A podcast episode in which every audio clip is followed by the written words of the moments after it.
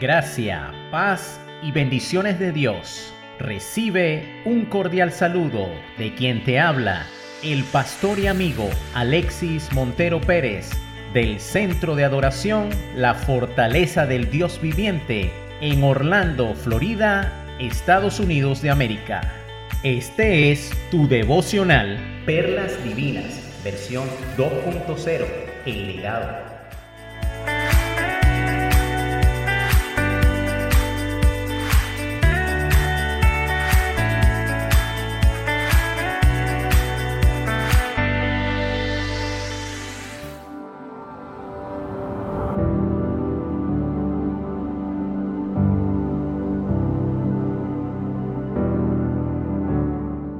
Seis semanas después de que las Torres Gemelas se derrumbaran, las empresas y organizaciones con mayor número de bajas habían concluido el recuento oficial de sus desaparecidos.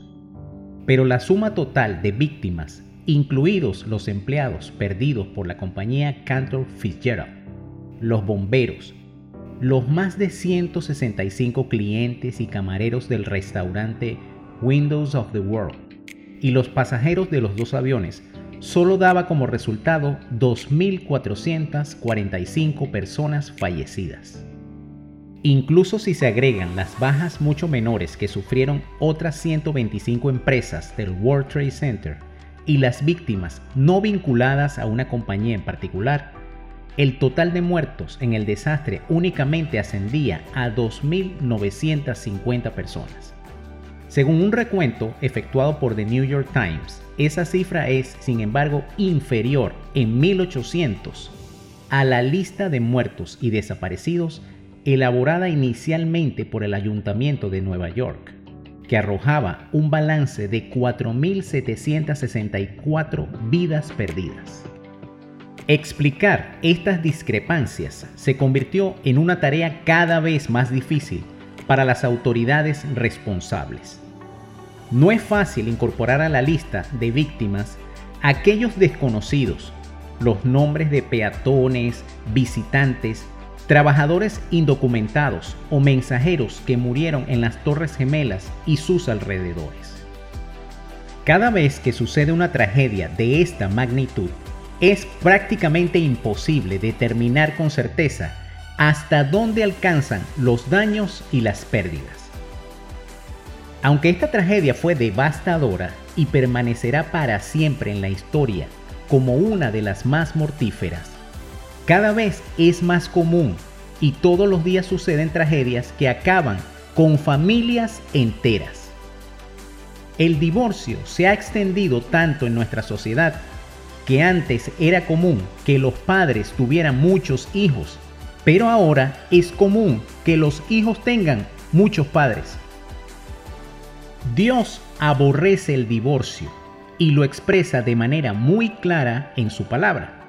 Se lo dice al hombre en Malaquías capítulo 2 versículos 13 al 16. Dice de la siguiente manera, cubren el altar de Dios con lágrimas, lloran y gimen porque Él no presta atención a sus ofrendas ni las acepta con agrado. Claman, ¿por qué el Señor no acepta mi adoración? Les diré por qué. Porque el Señor fue testigo de los votos que tú y tu esposa hicieron cuando eran jóvenes, pero tú le has sido infiel. Aunque ella siguió siendo tu compañera fiel, la esposa con la que hiciste tus votos matrimoniales. ¿No te hizo uno el Señor con tu esposa? En cuerpo y espíritu ustedes son de Él. ¿Y qué es lo que Él quiere? De esa unión quiere hijos que vivan para Dios. Por eso, guarda tu corazón y permanece fiel a la esposa de tu juventud, pues yo odio el divorcio, dice el Señor, Dios de Israel. Divorciarte de tu esposa es abrumarla de crueldad, dice el Señor de los ejércitos celestiales. Por eso, guarda tu corazón y no le seas infiel a tu esposa. Pero también se lo dice a la mujer en Proverbios 2, versículos 16 y 17.